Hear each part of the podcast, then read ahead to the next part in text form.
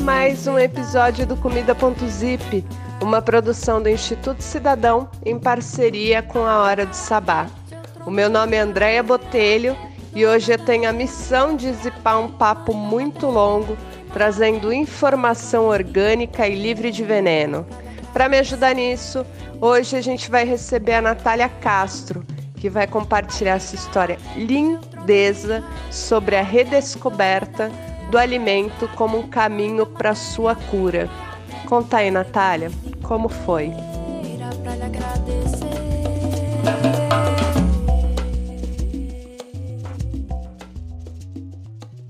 Foi em 2010, depois de uma cirurgia para remoção do apêndice, que eu passei a me preocupar com a qualidade da minha alimentação. Na época eu tinha 19 anos e vinha de uma adolescência regada a fast food e ultraprocessados, que sempre combinavam em crises de gastrite, pele acneica e uma inflamação no apêndice que me levou para a mesa de cirurgia antes dos 20 anos de idade. Nem sempre eu tive uma alimentação tão desregrada e desatenta. Durante a infância e pré-adolescência, eu tive acesso a dietas completas e muito balanceadas. Raramente eu comia comida que não fosse preparada em casa. Minha mãe sempre preferiu alimentos naturais e frescos e se dedicou durante anos ao preparo das refeições para que os nossos pratos fossem sempre saudáveis e equilibrados. A minha avó materna é de família de agricultores. Ela cresceu na roça, plantando e colhendo seu próprio alimento. Ela é de um tempo em que o cultivo comum era livre de veneno. Chegava à mesa sem passar por ultraprocessamentos e o tempo era outro, mais devagar. A minha mãe carregou muito da minha avó consigo e ao longo da vida, tanto ela quanto meu pai me ensinaram a importância de comer frutas, verduras, legumes e de beber muita água. A importância e o valor da comida de verdade. Eu me lembro que os meus pais sempre me disseram que aquele fast food famoso, da marca do palhaço, sabe? Era ruim e nada nutritivo. Eles evitaram ao máximo, o máximo que eles puderam, é, que eu fosse exposta à explosão de sódio e colesterol que tinham ali naqueles sanduíches. Mas durante a adolescência, a gente está naquela fase que, né, estamos se autodescobrindo, a gente quer se autoafirmar e quer afirmar para a sociedade a nossa identidade, né, quem nós somos. E a indústria dos ultraprocessados, assim como ela se aproveita da falta de tempo das pessoas, ela também se aproveita da rebeldia e do imediatismo da juventude para vender veneno em forma de comida. Foi ali que eu me perdi em refrigerantes, doces, sanduíches, bolachas recheadas, salgadinhos e muito pouco, ou por muitas vezes quase nada de fruta, verdura ou legume na dieta. Eu adoeci o meu corpo e a minha mente, e eu precisei passar por uma cirurgia para entender que algo estava errado e buscar nas minhas raízes a cura e a saúde. Eu fui para a cozinha aprender a fazer macarrão de verdade ao invés do instantâneo. Eu passei a observar como a minha mãe cozinhava e aprender com ela, que aprendeu com a minha avó, a fazer comida de verdade. Nessa busca por uma alimentação melhor e mais saudável, eu me deparei com a grande quantidade de agrotóxicos presentes na maioria dos alimentos que chegam aos supermercados e hortifrutis da vida e descobri que, mesmo quando a gente pensa que está comendo bem saudável, na verdade a gente está sendo envenenado e sem a menor necessidade, porque a permacultura, a agricultura biodinâmica, as, as agroflorestas, né, e todos os movimentos por cultivo e consumo de alimentos livres de agrotóxicos nos provam que é possível sim comer bem e livre de veneno. Inclusive porque a comida foi produzida durante muito tempo sem precisar matar o solo e nos adoecer aos poucos com o uso de agrotóxicos. Em 2014, eu tive alguns problemas de saúde mental e fui fazer um retiro sabático em Atibaia, no interior de São Paulo, que é a casa da minha avó materna. Quando eu passei esse tempo com ela, tive a oportunidade de conhecer mais e melhor sobre a história da Dona Maria, que é a minha avó, a trajetória dela na agricultura. Eu ouvi histórias de uma vida toda em que ela trabalhou como cozinheira e observava na prática a relação de carinho e respeito que ela tem com os alimentos, enquanto eu auxiliava ela no preparo das refeições.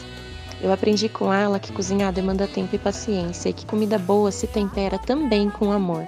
Em Atibaia, ouvi falar em agricultura biodinâmica pela primeira vez.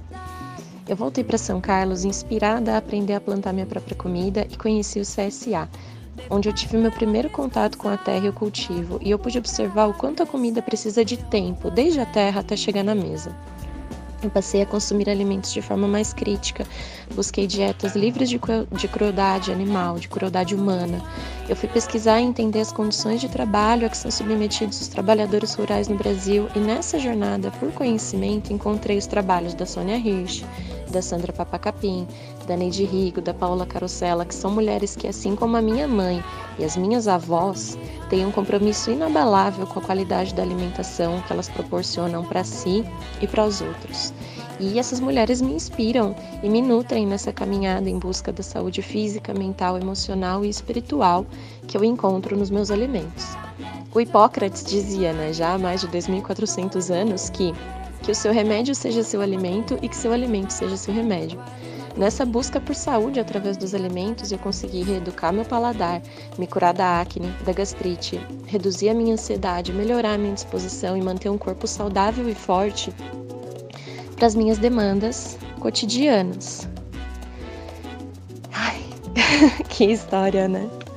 Esse corpo forte, né, que eu consegui consolidar através da melhoria da qualidade da minha alimentação, em 2018 gestou e pariu um outro corpo humano, né? Foi quando eu fiquei grávida, tive a minha filha e a maternidade, né, me trouxe a consciência, né, de que uma criança ali no começo da vida, na sua pureza e tudo mais, ela tinha todo o direito, né, de ser nutrida de tudo que há de melhor e mais puro nessa vida, nesse mundo. A maternidade só reforçou meu propósito de buscar me alimentar de saúde. Durante a gestação, eu busquei me nutrir de tudo que auxiliasse o desenvolvimento fetal e a saúde do corpo que gesta. Eu consumi alimentos que me auxiliassem a parir naturalmente, sem a necessidade de analgésicos artificiais, e assim aconteceu.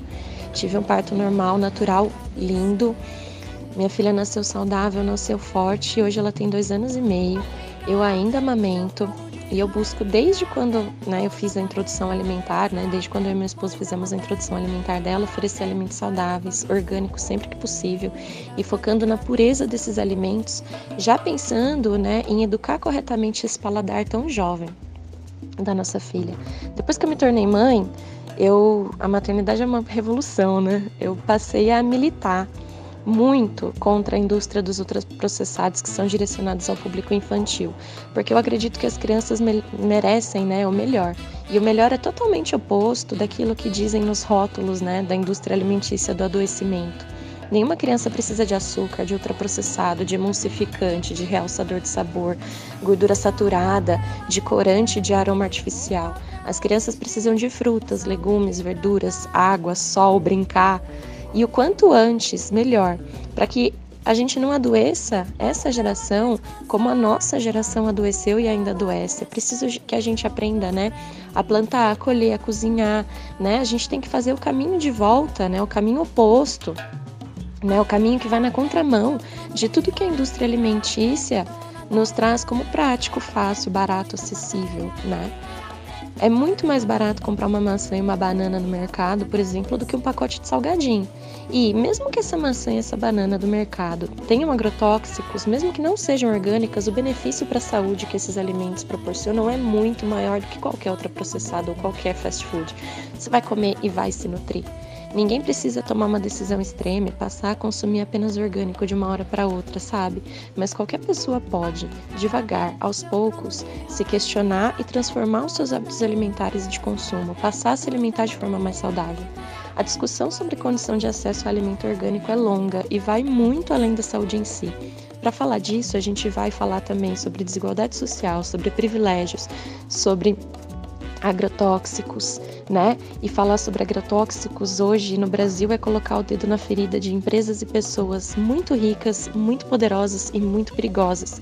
Mas todo mundo pode, através de pequenas atitudes cotidianas, revolucionar a forma como se alimenta e se nutrir. Nesse processo é muito importante ouvir o corpo, entender de onde que vem aquela vontade de comer um doce mega açucarado, uma coisa muito gordurosa, de comer um ultraprocessado. O que que o seu organismo está precisando? É fibra? É ácido graxo? É frutose? É sal mineral, proteína, probiótico, prebiótico? Conheça o seu alimento, saiba de onde ele vem, quem produz o seu alimento, quem principalmente é beneficiado pelo dinheiro que você paga pelo seu alimento e quais são os efeitos desse alimento no seu organismo e na sua vida. Qual é o impacto que a sua alimentação provoca em você e no mundo. Depois desse tanto de questionamento e relato lindo e, e contribuições da Natália Castro, eu acho que eu não tenho nem muitas considerações ou contribuições a fazer. Eu só deixo questionamento, né? O que, que a gente alimenta? Qual é o sistema que a gente alimenta quando a gente escolhe o nosso alimento? Será que a gente está atento a isso? Não só externo, né? O interno também. Então, eu espero que vocês tenham gostado. Esse foi o Comida.zip, onde o papo é longo e por isso a gente zipa. Siga a gente nas nossas redes sociais, Instituto Cidadão SC. Até a próxima, gente!